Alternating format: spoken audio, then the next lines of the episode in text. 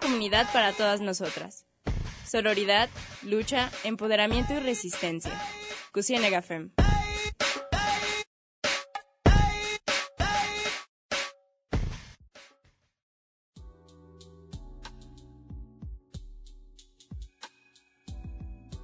Bienvenidas y bienvenidos a Cusienega FEM, un programa de nosotras para nosotras. Y el día de hoy, este lunes, vamos a hablar sobre un tema que aqueja a nivel nacional y principalmente al estado de Jalisco, que es la desaparición forzada.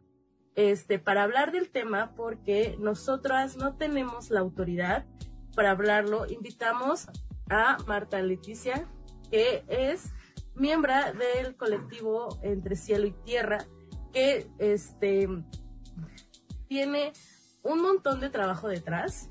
De hecho, ahorita nos va a hablar sobre la ley que, se acaba de aprobar en el Estado este, para la búsqueda de las personas desaparecidas. Entonces, le doy a usted la palabra, señora Marletti.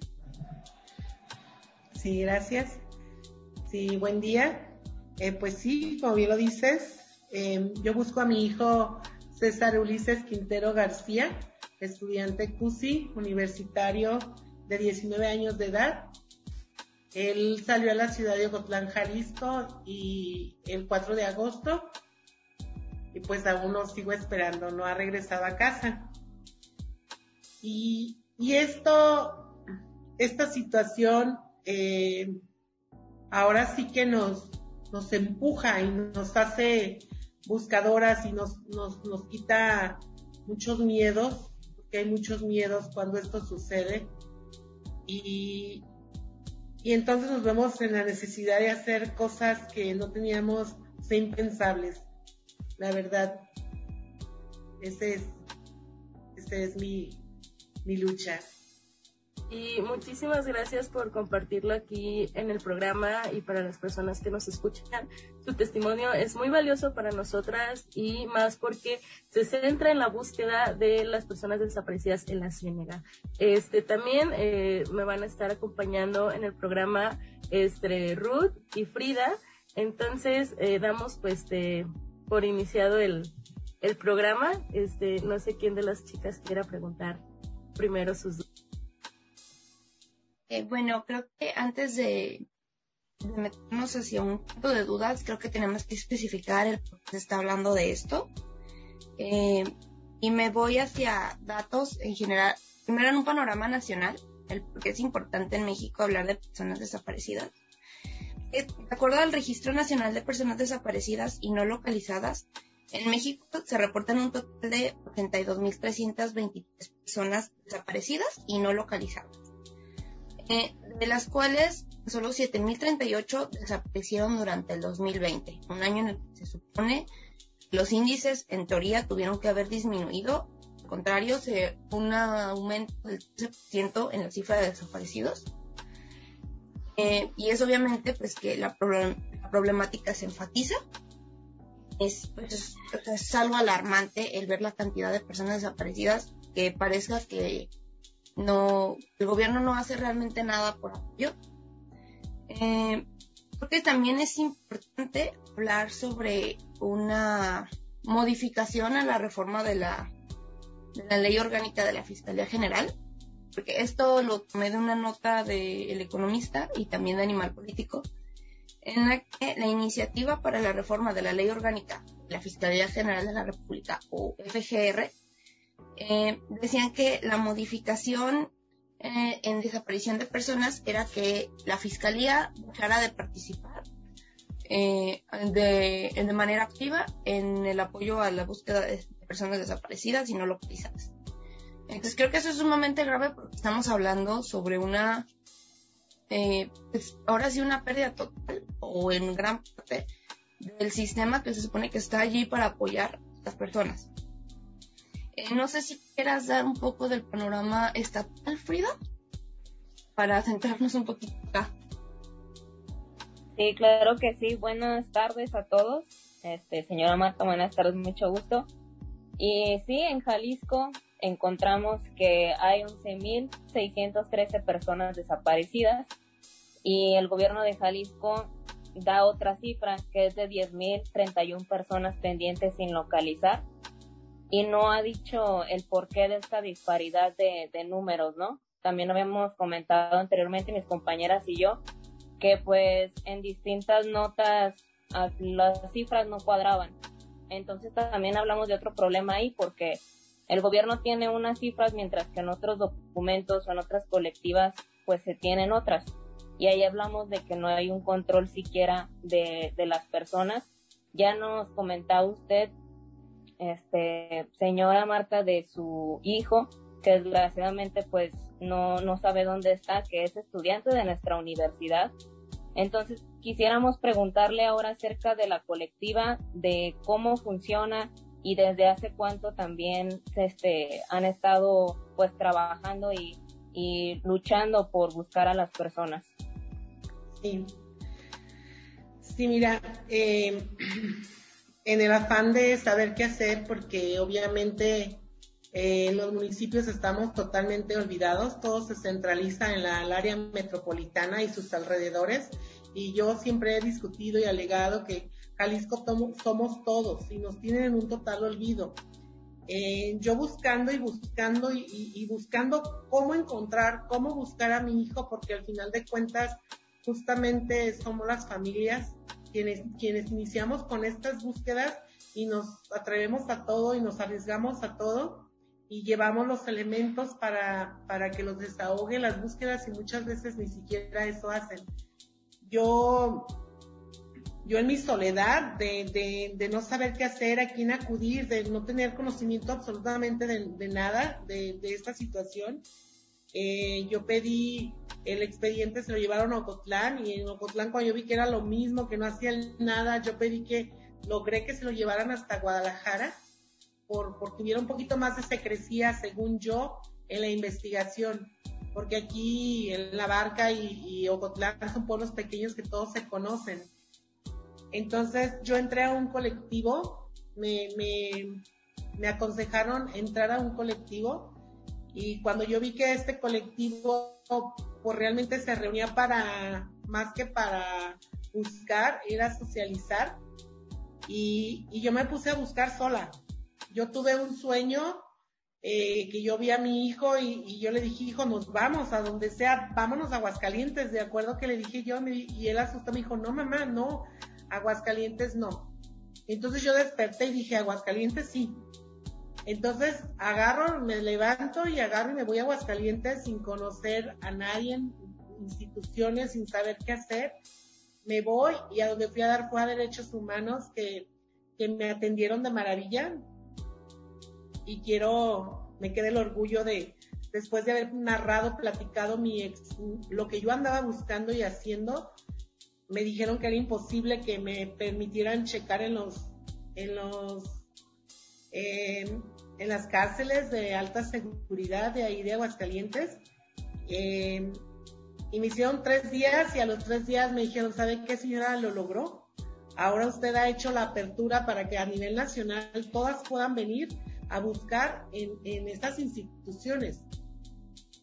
A partir de ahí ya yo ya no paré, yo ya no paré y, y yo he tenido ángeles ángeles que Dios ha puesto en mi camino, personas divinas, maravillosas que, que de repente me, me han encaminado. Y, y, pues aquí estoy, formé, me, me sacaron de ese colectivo porque yo andaba justamente haciendo búsquedas. Me sacaron de ese colectivo junto con tres compañeras a las que yo había invitado. Y, y, y para cobijarnos, para no sentirnos tan desamparadas, hicimos un pequeño chat al cual las compañeras, ¿por qué la sacaron? ¿Por qué? Pues no sabemos, pues porque andamos trabajando. Y se empezaron a integrar, integrar y nos vimos en la necesidad justo de, de crear el colectivo. En una avenida que yo, yo venía de, de Oaxaca, de una búsqueda de mi hijo en las cárceles, eh, yo venía y yo veía esas sierras tremendas, en el avión yo veía tanta inmensidad de terreno y ahí surgió este hijo entre el cielo y la tierra yo te voy a buscar y te voy a encontrar. Y, llegué con la idea y se creó este colectivo que, que, que, yo represento, que soy coordinadora de este colectivo entre cielo y tierra, está en Guadalajara. Tengo gente de, los municipios, tengo gente de, de, Vallarta, de Bahía de Banderas, tengo gente de, de, Patitlán, de Aranda, Socotlán y, y de Alabarca, porque son los municipios que, como les comento, están olvidados. Queremos descentralizar esa atención que solo es ahí. Y, y pues nos hicimos un colectivo activo en búsqueda. Sabemos que tenemos una adversidad muy grande por la situación y el contexto que, vivimos en Jalisco y en todo, en todo el país, pero ante un 99% de adversidad, nosotros nos movemos con 1% de, de fe, de fe y les buscamos en vida. Nosotros nos organizamos como colectivo, hay un grupo que, que salimos de búsqueda fuera a los diferentes estados, y, entramos a los penales de alta seguridad, entramos con las fotos de, nuestros seres queridos y, nos permiten la entrada y, pues nos relacionamos con, con, todo tipo de personas ahí dentro.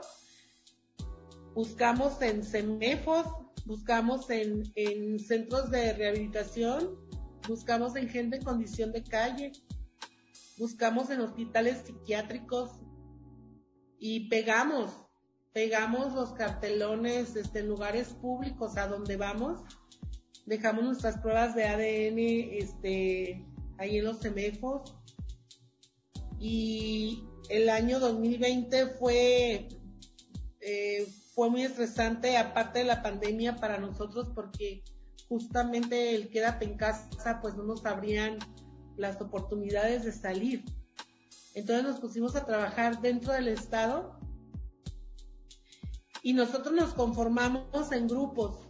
Yo eh, organicé grupos, tengo un equipo dentro del colectivo, tengo un equipo que es de, de eventos, que este se encarga, este se encarga de, de organizar, bajo la supervisión, claro, se encarga de organizar todo tipo de marchas, de plantones, cuando va a haber misas, el Día del Desaparecido, o sea, todo este tipo, está ese equipo.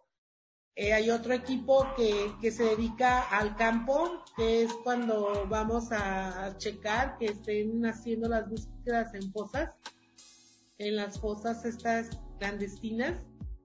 Eh, hay un equipo también para esa área. Hay otro equipo de, de CEMEFO que hace búsquedas. Hay una encargada también de ese equipo que, que hace búsquedas, sabemos ya, si tú quieres, yo no conozco a muchas integrantes del colectivo, conozco a sus hijos, a sus esposos, y yo veo una carita, yo veo una foto y digo, ese es mío, este es de los nuestros.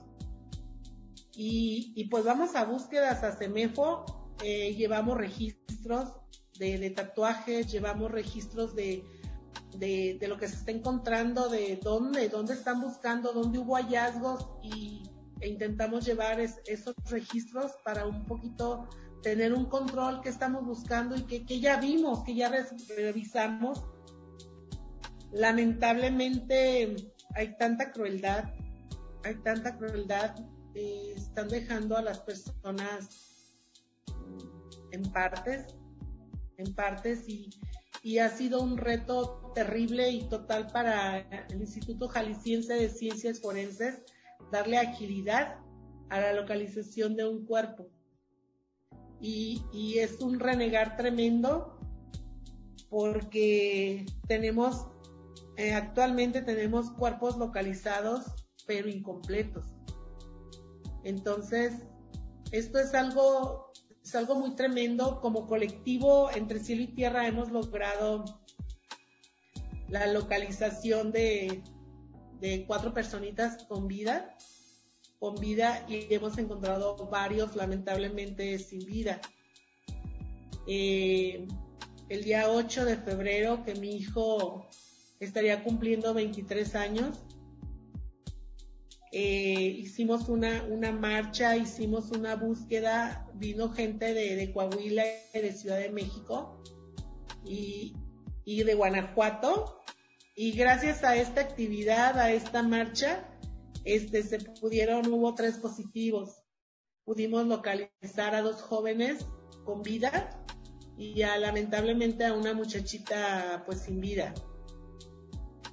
Eh, en CEMEFO hemos dado identidad a algunos cuerpos que, que no, les conocemos, que no conocemos a su familia, que a veces ni, ni siquiera eh, sabemos de dónde son, pero es una satisfacción muy grande, muy grande poder ayudar a que una personita regrese a su casa, a que le puedan dar cristiana sepultura entre su familia.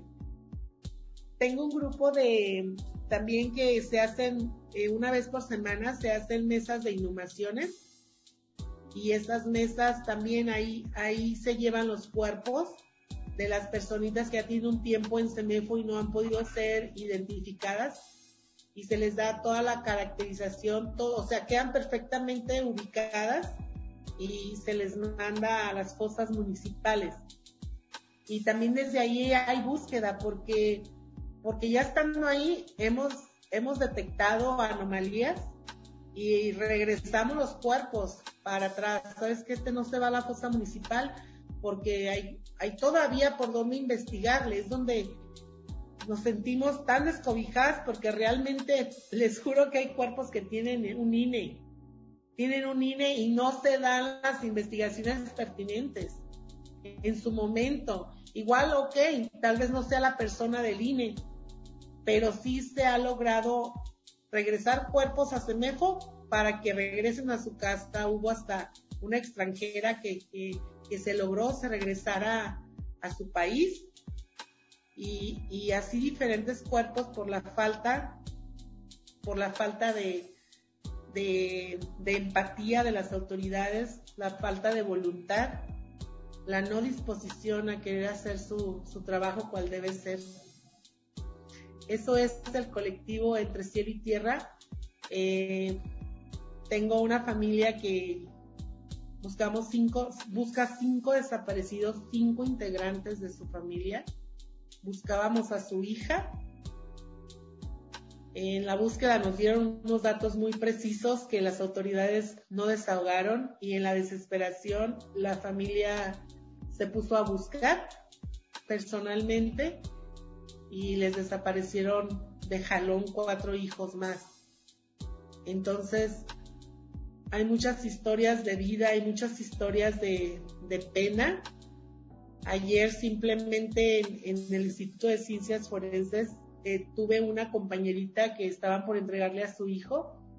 Estuvo desde las nueve de la mañana y se lo entregaron a las 10 de la noche.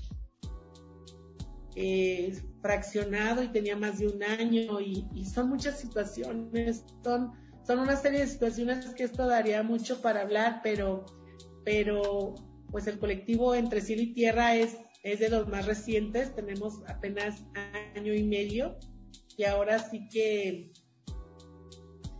que la presión nos está haciendo andar, nos está haciendo conocer, saber, pelear pelear y luchar por los derechos que tienen ellos, obligarles a que les busquen, a que los presenten y que también los busquen en vida, que no solo se, vayan a estar buscando fosas y, el derecho también de las familias a ser atendidas.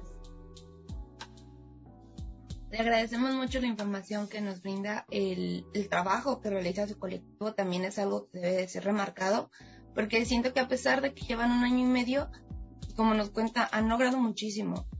O sea, la verdad, ante una ineptitud de la parte de las autoridades, han logrado muchísimo ustedes como familiares.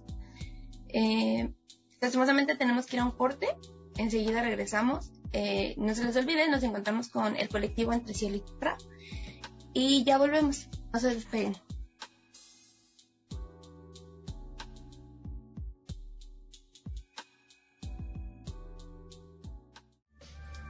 Las feministas también necesitan un descanso.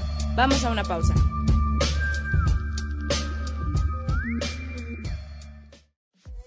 Seguimos en Resistencia. Esto es Cusienega Fem.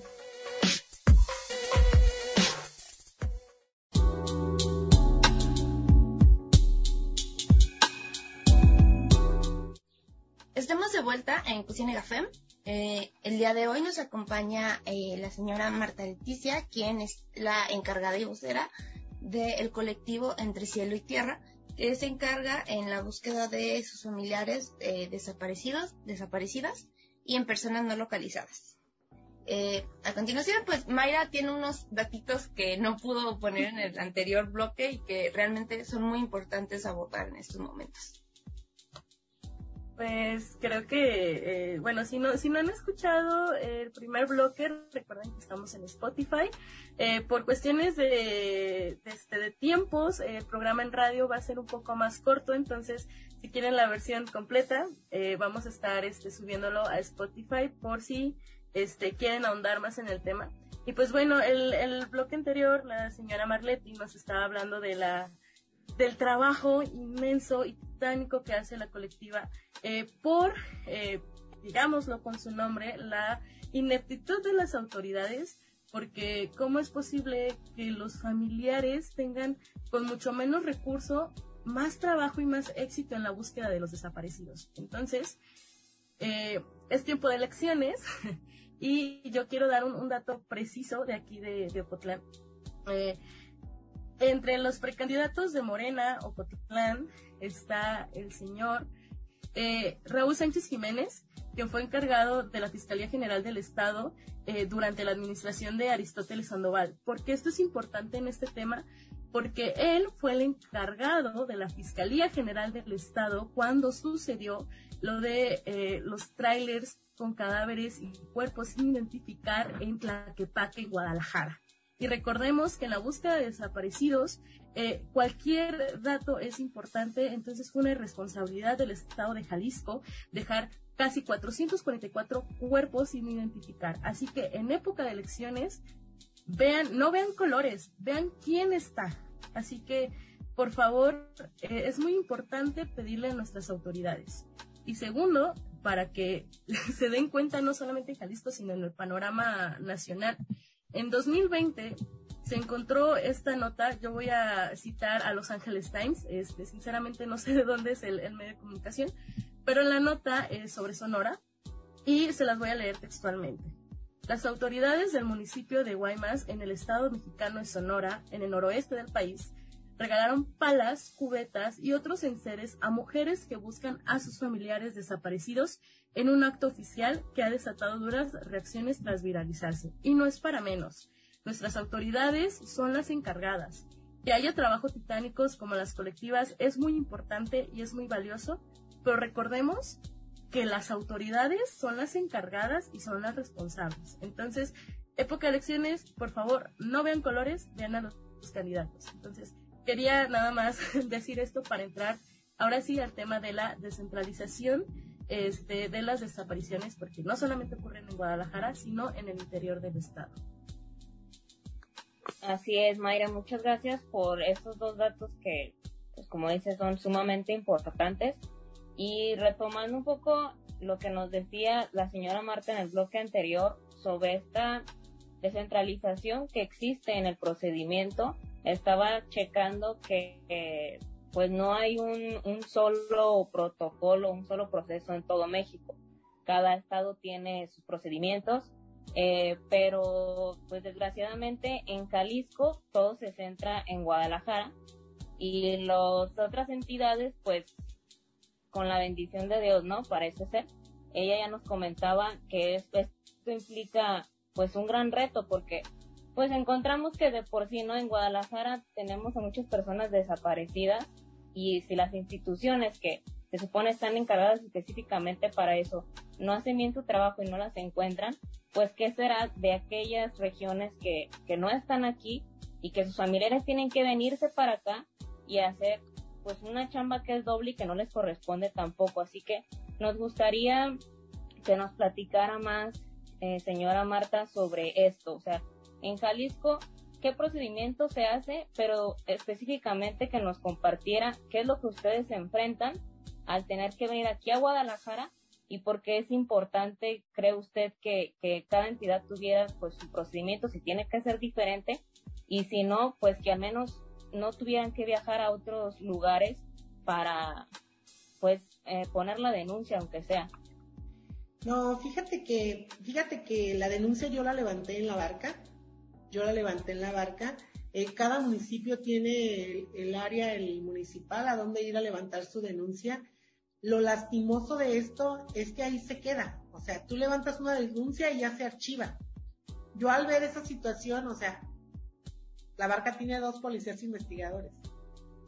Y entonces tú levantas un expediente y ahí se archiva yo cuando vi esto, que no hacían nada y que a los tres meses de que había ocurrido lo de mi hijo, fue el policía investigador a, casa y me dijo, señora, traemos informes y yo pasen.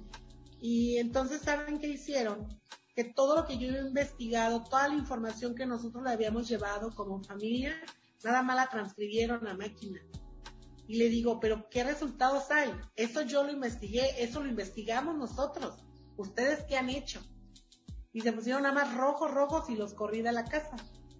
Entonces, cuando yo vi esta situación, yo peleé y luché porque se fuera el expediente a Ocotlán. Fue Ocotlán y fue lo mismo.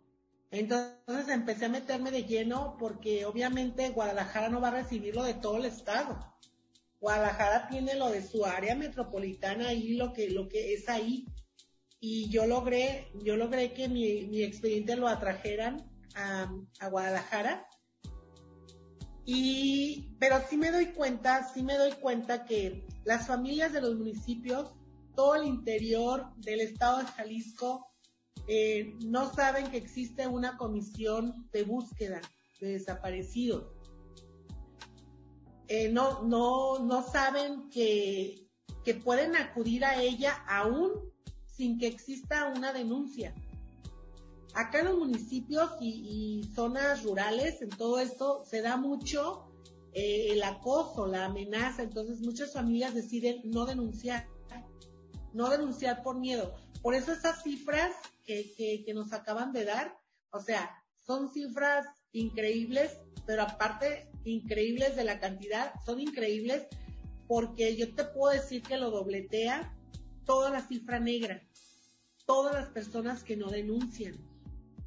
Hay una infinidad de personas que no denuncian por miedo y esas cifras que, nos da el gobierno las sacan en base justo a las denuncias. Eh, eh, estamos pidiendo, en esta ley justo que se aprobó, estamos pidiendo que, se hagan células de búsqueda en los municipios, que, capaciten a las policías, que les voy a decir, o sea, eh, en la ciudadanía tenemos mucha desconfianza de la policía. O sea, no sé cómo pueda implementarse esto, cómo pueda funcionar, puesto que, hay mucha desconfianza en, en, las policías municipales. Yo no digo que todos son igual, pero hay mucha desconfianza de la ciudadanía y, entonces las personas cuando, cuando en, un municipio ocurre una desaparición, levanta su denuncia y ahí se queda ya. No saben que existe el CEAP que es de atención a víctimas, no saben a qué tienen derechos como víctimas, no saben a qué pueden exigir para, para nuestro tesoro que está perdido por él y por la familia que queda atrás. Nos quedamos en un desamparo total es un desamparo total, porque los delincuentes están llevando, o sea, no ven credos, no ven razas, no ven estaturas, no, o sea, ellos se llevan parejo. Ellos se llevan parejo y, y, y lamentablemente los jóvenes, yo he ido a dar alguna, alguna plática a universidades intentando alentar a los jóvenes que se cuiden, que se cuiden entre sí, que avisen, o sea, no es porque los padres tengamos que estar sobre ustedes, este, dónde andas con quién, es por el cuidado, porque tú no sabes si tu mejor amiga, tu mejor amigo tiene una doble vida y tú estás en un riesgo total. Eh, justamente estamos pidiendo en esta ley que, que, que haya sanciones para los servidores públicos que no, que no estén haciendo, que simulen trabajar, que haya tipos de sanciones, que haya exigencias para ellos y nos estamos, yo como parte de un municipio y que veo la necesidad del colectivo, como les comentaba hace un momento, tengo integrantes de diferentes municipios de Jalisco y todos todos están en lo mismo. Entonces sí estoy pidiendo como campañas de información. Quiero esas campañas de información hacia el interior de todo el estado, de Jalisco. Ahora, mm, ahora podrán levantar, pueden levantar, si no quieren una denuncia, sí pueden hacer un reporte y sí pueden acudir a la comisión de búsqueda y exigir que en las primeras 72 horas sean buscados sus familiares.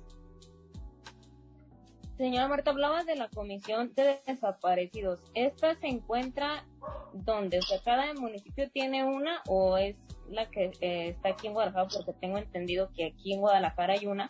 Pero en su caso, ¿nada más pueden hacer la denuncia o también están estas comisiones? No, no, no. Eh, acá en nuestro caso no tenemos ni, fiscalía, obviamente, ni una comisión de búsqueda. Es la comisión de búsqueda que se encuentra en la ciudad de Guadalajara y es en la que la ley pedimos que se hagan células de búsqueda inmediata en los municipios. Tal vez este, eh, asesoradas y guiadas, capacitadas por la comisión de búsqueda que se inicie una búsqueda inmediata mientras la comisión puede hacer algo, moverse por las distancias o, determinar cuáles son los pasos a seguir, pero que sea una búsqueda inmediata, ¿verdad? Que sea una búsqueda, pero como les digo, eh, las familias no lo saben, no saben que pueden acudir también a derechos humanos, a poner una queja por la falta de atención, por las violaciones a esos derechos las familias no, no, yo en mi caso, yo digo que ojalá yo hubiese sabido un poquito de lo que, de lo poquito que ahora sé y las relaciones que ahora, que ahora tengo, ojalá, yo pienso que otra, otra cosa hubiera sido con mi hijo, en la exigencia, en la lucha, porque te extraen, te desaparecen a un ser querido y no sabes a dónde voltear, no sabes qué hacer. En los municipios está el miedo, está el miedo a la policía, que no, o sea, yo digo que si te roban tu casa, si te roban tu casa no vas a acudir al ladrón a que te ayude a esclarecer los hechos. Entonces, si estás desconfiando de las policías, no vas a ir a la policía a dar tu denuncia. Porque no, no llegas a tu casa cuando ya tienes, ya tienes una, una amenaza. Entonces, realmente esas cifras, las cifras negras, yo pienso que sobrepasan las que oficialmente se, se manejan.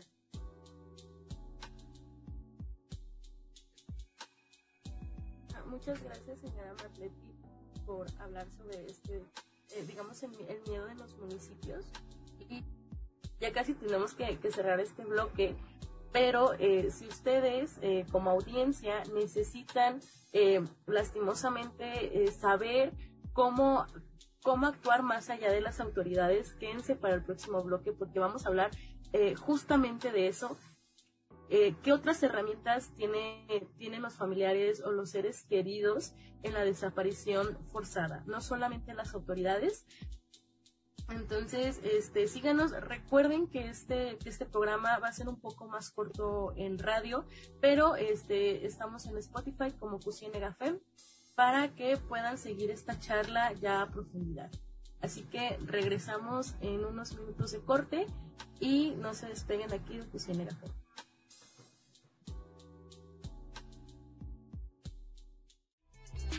Cusienega Fem va a una pausa. Volvemos enseguida.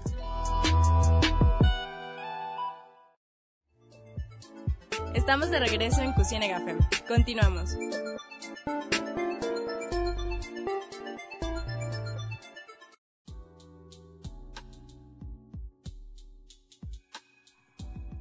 Bueno, ya estamos de vuelta aquí en Cocina Gafem. Eh, el día de hoy estamos hablando sobre las personas desaparecidas y nos acompaña eh, la señora Marta, que es miembro de la colectiva Cielo y Tierra. Y en este último bloque vamos a hablar sobre el proceso que también se podría hacer cuando vemos que con las autoridades pues no, no conseguimos una respuesta, ¿no? Porque ya nos comentaba ella que hubo muchas cosas que ella no sabía y que nadie le dijo también qué debía hacer o qué era mejor o qué, les, qué le aconsejaban. Entonces sí nos gustaría mucho que nos platicara Marta ¿cuáles son otras opciones que tiene la gente que desgraciadamente no ha recibido una respuesta de las autoridades?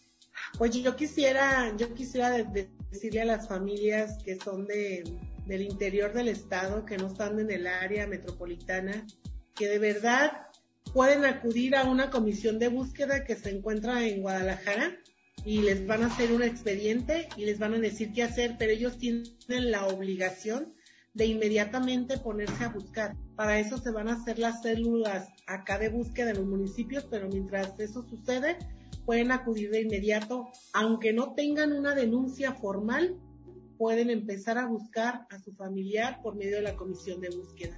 Otra de las situaciones eh, que, que no sabíamos tampoco es que existe un juicio especial de declaración de ausencia por desaparición.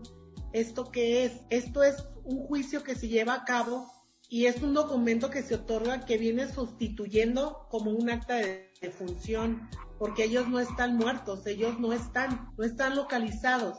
Entonces, con este juicio, las personas que sus hijos no han podido ser registrados porque su papá no está y que no tienen un acta de matrimonio y que y no pueden adquirir ni siquiera el, el apellido paterno, con este juicio podrán hacerlo, registrar a sus hijos. Con este juicio pueden, pues funge con todo lo que te conlleva como un acta de función sin serlo, porque la búsqueda sigue, se les busca en vida.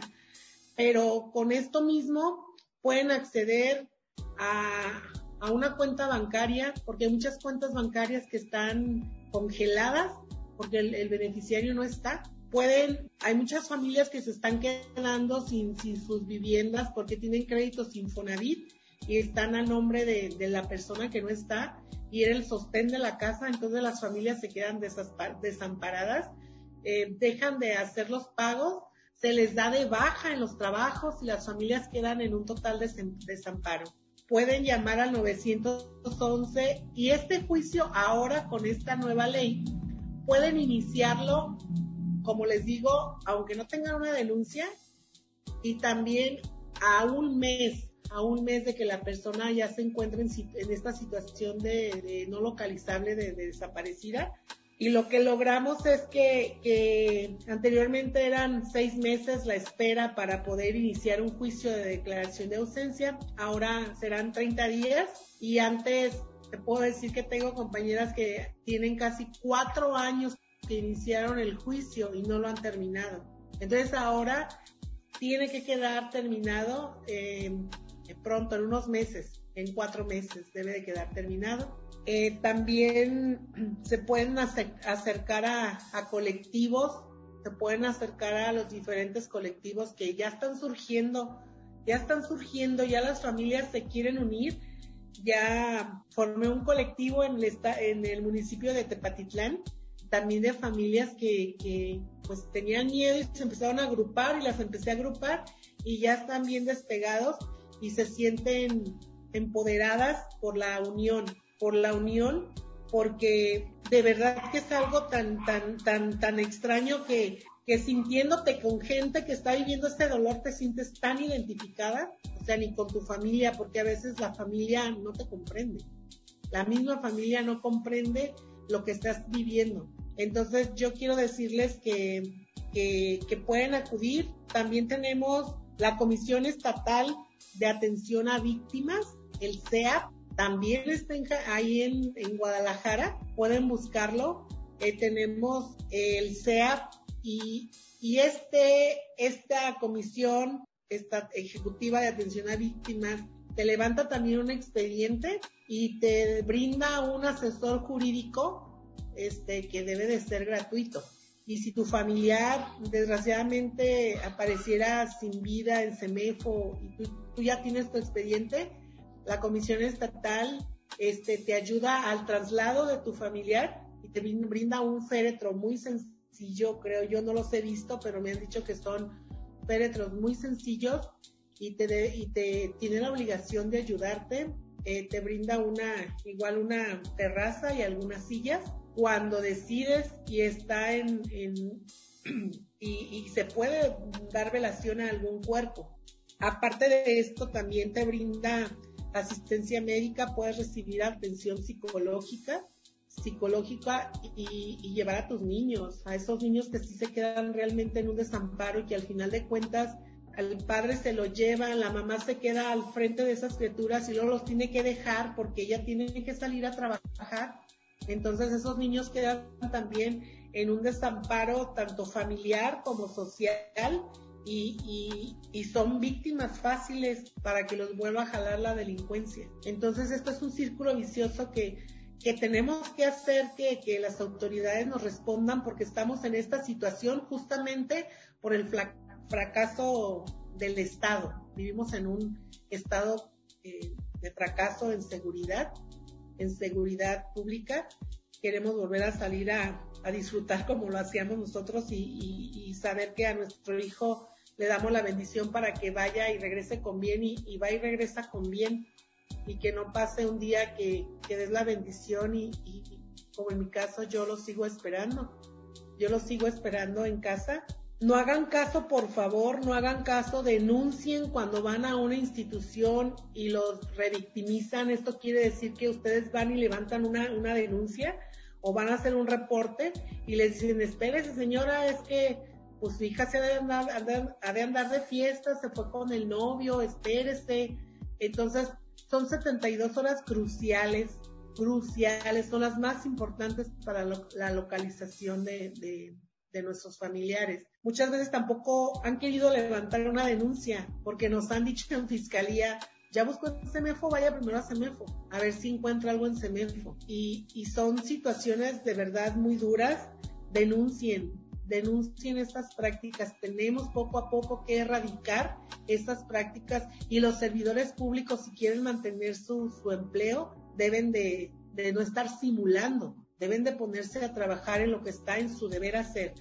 Yo considero que si cada servidor público, si cada ciudadano hiciera lo que nos toca, otra realidad tendríamos en el Estado y en México. Porque muchas veces vemos y sabemos de malos actos, de malas actuaciones, de malas prácticas y nos hacemos de la vista gorda y nos volteamos y no queremos problemas mientras no se metan con nosotros, pero pues a lo mejor no se meten con nosotros, pero a lo mejor con nuestros hijos sí, o a lo mejor con nuestros nietos, si estamos dejando que estas células sigan creciendo. Entonces, la ciudadanía que tenga el valor anónimamente de, de denunciar, de reportar algo que no les parezca que es lógico, algo que, que saben que, que, es malo, que es algo criminal, eh, violento, este, denuncien. Eh, pues contamos con eso. Tenemos el Instituto Jalisciense de Ciencias Forenses. Eh, pues estamos trabajando mucho en ello. Tenemos, nos hacen falta muchos genetistas, mucha, eh, para que le den trámite rápido y puedan hacer las, las confrontas de ADN que sean de una manera rápida. Eh, tenemos la Comisión Estatal de Búsqueda, como les digo, la Comisión Estatal de, de Atención a Víctimas y el Instituto Jalisciense de Ciencias Forenses, así como las unidades municipales de búsqueda. Pero yo lo que les recomiendo es de que acudan de inmediato a la comisión de búsqueda y ahí les dirán qué hacer. Si no quieren levantar una denuncia por lo que ustedes quieran, por lo que ustedes que no quieran levantarla, la comisión tiene la obligación de acudir a un llamado y empezar a indagar sobre el paradero de, de, su, de su familiar. Este, señora Marleti, este, nos estaba comentando hace un poquito este, sobre la denuncia de la revictimización y prácticas violentas en esas instituciones. Eh, pues, si, si a la persona le pasan estas, estas situaciones, ¿hacia dónde lo denuncian? Pueden acudir a, a la Comisión de Derechos Humanos a, levantar un acta, a un acta por la violación de sus derechos, por las prácticas de, no atención de, de revictimización porque uno trae su pena, su angustia, su miedo y todavía te topas con servidores públicos, o sea, sin corazón. O sea, te dicen, siéntese, vas, vas a una fiscalía y te dice, vayan a CEMEFO primero a preguntar, o ya indagaron, o espérese a ver quién le va a tocar, o, te citan en fiscalía y de repente tienes ahí las horas y no te pasan y te pasan, no, pues es que andan en campo. Vayan a la Comisión de Derechos Humanos para que, para que levanten una, un acta, una, una queja y, este, eh, y esto ya enseguida procede en otro tipo de, trámite, que también, también es bueno, también es bueno que vayan a la comisión porque tenemos que visibilizar estas malas prácticas. Les comentaba hace un rato que ayer a una compañera no, no le, no le entregaban a su hijo, estuvo desde las, desde la mañana, ocho y media, nueve, y se lo entregaron como a las pasadito de las diez de la noche porque no encontraban sus pies, sus pies del chico cuando ya los tenían, o sea, ya los tenían, ya tenían armado el cuerpo y, y este, y es muy lamentable estas prácticas que le digan que tú llegues a un CEMEFO y te digan, espere señora porque no encontramos las piezas, o sea, si no es un, si no es un rompecabezas, o sea, están hablando del hijo de la persona, del esposo, del hermano, es, un ser humano. Y todas estas prácticas a veces te dicen, ¿sabe qué? Vengo a buscar a fulano de tal. Y ya checan. Ah, sí, dice, lo encontraron muerto entalado. O sea, sin nada de tacto, sin nada de, comprensión al dolor.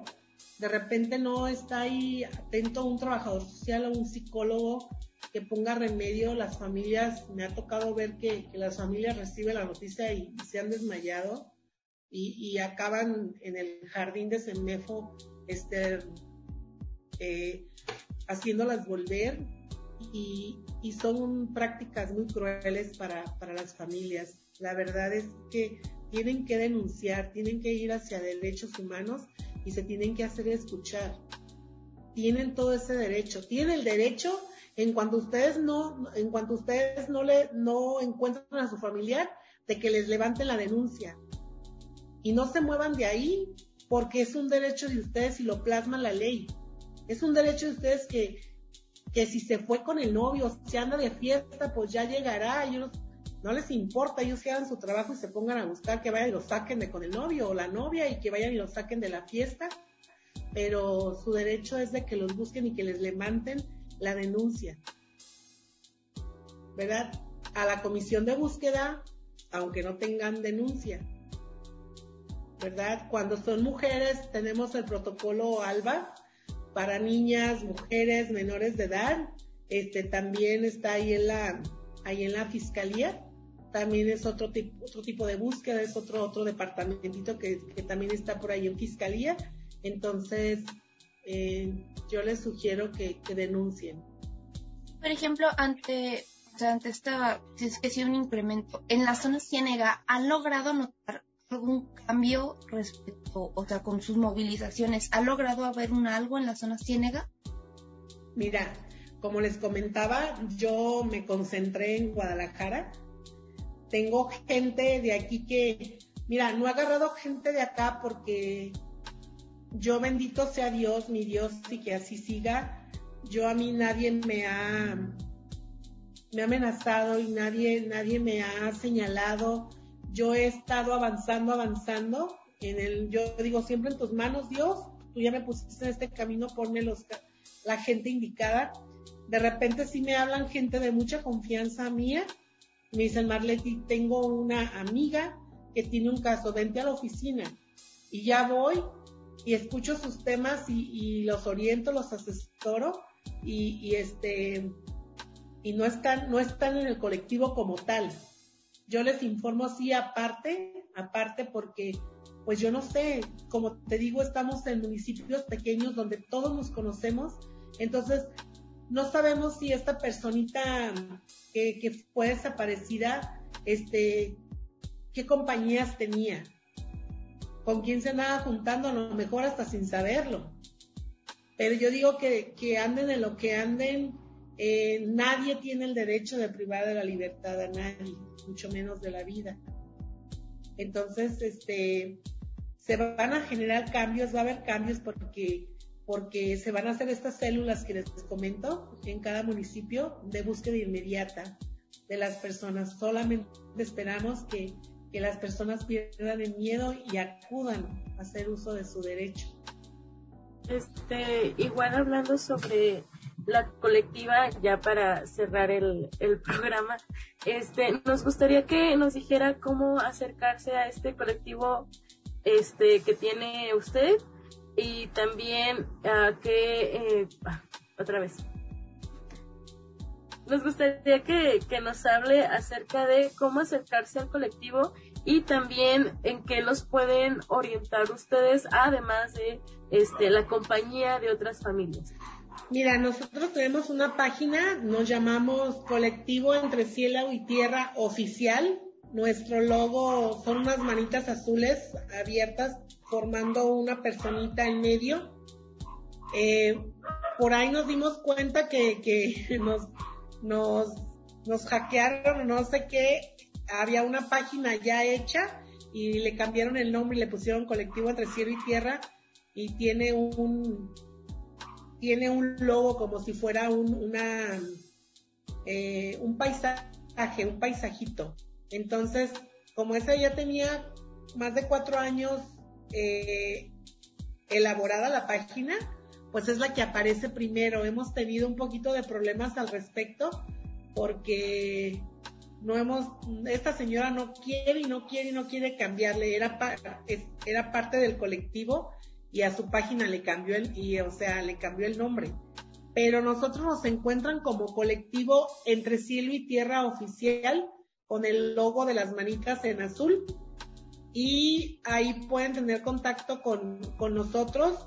Eh, lo que nosotros hacemos, esa parte del acompañamiento, es asesorarles, llevarles a la comisión de búsqueda que les, les hagan su, su cédula de búsqueda que les hagan su expediente, llevarlos a la Comisión Estatal de Atención a Víctimas, ejecutiva de atención a víctimas, y les abran su expediente para que el día Dios no lo quiera así, ¿verdad? Nosotros buscamos y los queremos en vida, pero cuando se les encuentra este, ya sin vida, pues tengan el derecho de que, de que les trasladen, de que les apoyen, de que ellos son los encargados de que hagan todas las gestiones de papeleo, el acta de difunción y todo, solamente si tienen el expediente, solamente si están ahí con, con la inscripción. Entonces, deben de acudir ahí. Yo siempre soy de las personas que digo que más vale tener algo y no necesitarlo que necesitarlo y no tenerlo. Porque ha habido veces que, que hay personitas que están en tal situación tan crítica económicamente que han ido y reconocen el cuerpo en Semefo y, y llorando dicen, llévenlo a la fosa común porque no tengo para moverlo, no tengo para trasladarlo, no tengo dinero. Entonces nada más díganme dónde va a quedar. Y son situaciones verdaderamente desgarradoras y tristes. Eh, entonces la Comisión Ejecutiva Estatal de Atención a Víctimas les puede ayudar a hacer esos traslados eh, un féretro sencillo y, este lo que no les pueden dar es, es un pedazo de tierra, o sea, una, un, eso no. Pero ellos se hacen cargo de todo y apoyo psicológico, acompañamiento en el proceso y las llevamos también igual también a, a los derechos humanos, los llevamos y las hacemos que, que tomen confianza, que se crean tengan fe, que se crean. Y también tenemos un grupo, eh, eh, un grupo, estamos teniendo terapia grupal psicológica, una terapia grupal eh, que también nos ayuda mucho, tenemos nuestras reuniones, también este, cada mes y medio hay reuniones para ver los avances y pues las incluimos a las marchas, a las... se van a sentir muy bien porque de verdad se los digo, porque yo estoy de este lado y de verdad se los digo que, entre nosotras madres que buscamos nuestros hijos, entre nosotras que, que buscamos ese hermano, ese familiar querido, eh, basta una mirada para entender el dolor tan grande, tan grande y se van a sentir, se van a sentir bien. Esta es la forma en que pueden llegar a los colectivos por medio de, pues, de la página, colectivo entre cielo y tierra oficial. Bueno, y con esto nos despedimos en el programa del día de hoy que hablamos sobre las personas desaparecidas. De verdad queremos agradecer a la señora Marta Leticia García por compartirnos no solo eh, la experiencia en el colectivo, sino esta situación que es tan personal para ella y sobre todo pues hablar un poco aquí de la empatía, o sea, no porque no tengamos a una persona familiar, conocida, amiga, que haya desaparecido, no significa que sea un tema que no nos corresponda. Creo que en algún momento ella también nos mencionó que es muy importante que pues nuestro país, o sea, nuestra gente, compartamos este no dolor porque obviamente no, no, no nos podemos imaginar lo que ellos sienten, pero sí ser empáticos en estar informados, en exigir a las autoridades de alguna manera. Sabemos que en redes sociales se puede visibilizar las problemáticas, entonces creo que compartiendo, creo que hablando este tipo de, de historias y exigiendo y como decía Mayra también darnos cuenta quiénes están en las elecciones o quienes quieren postularse para ciertos puestos, pues conocerlos, ¿no? O sea, no nos cuesta nada, creo que al contrario, nos va a ayudar para saber qué nos conviene, cómo podemos mejorarlo. Y como decíamos también de las colectivas, en nuestras redes vamos a poner eh, las páginas de entre cielo y tierra y entre otras que encontremos sobre familias que están buscando a sus personas desaparecidas para que las puedan seguir, puedan tener el contacto con ellos y ellas. Y bueno, este, esto sería todo. Muchísimas gracias por escucharnos y saben que pueden escuchar el programa en Spotify completo. Y no sé si tenga algo más que agregar, señora Marta, para terminar con este programa. Pues nada, gracias a ustedes, gracias por el espacio de, que eh, en su, su programa, este, lo poquito que pueda ser escuchado o mucho, este, ojalá de verdad, de verdad siga no pierdan la fe. Hemos encontrado gente en vida, con vida, y busco a mi hijo César Ulises Quintero García. Y por él hasta encontrarle. Porque entre cielo y tierra no hay nada oculto, entonces los vamos a encontrar y los vamos a hacer regresar a casa. Gracias.